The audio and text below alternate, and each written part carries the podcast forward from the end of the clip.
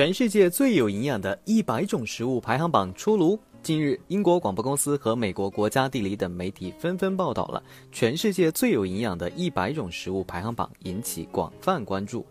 在这个榜单上，巴旦木竟然以九十七分的高分遥遥领先。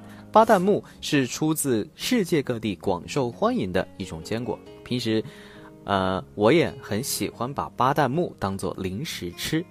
在中国呢，有很多把巴旦木和杏仁混为一谈。其实，巴旦木和杏仁是两种不同的坚果。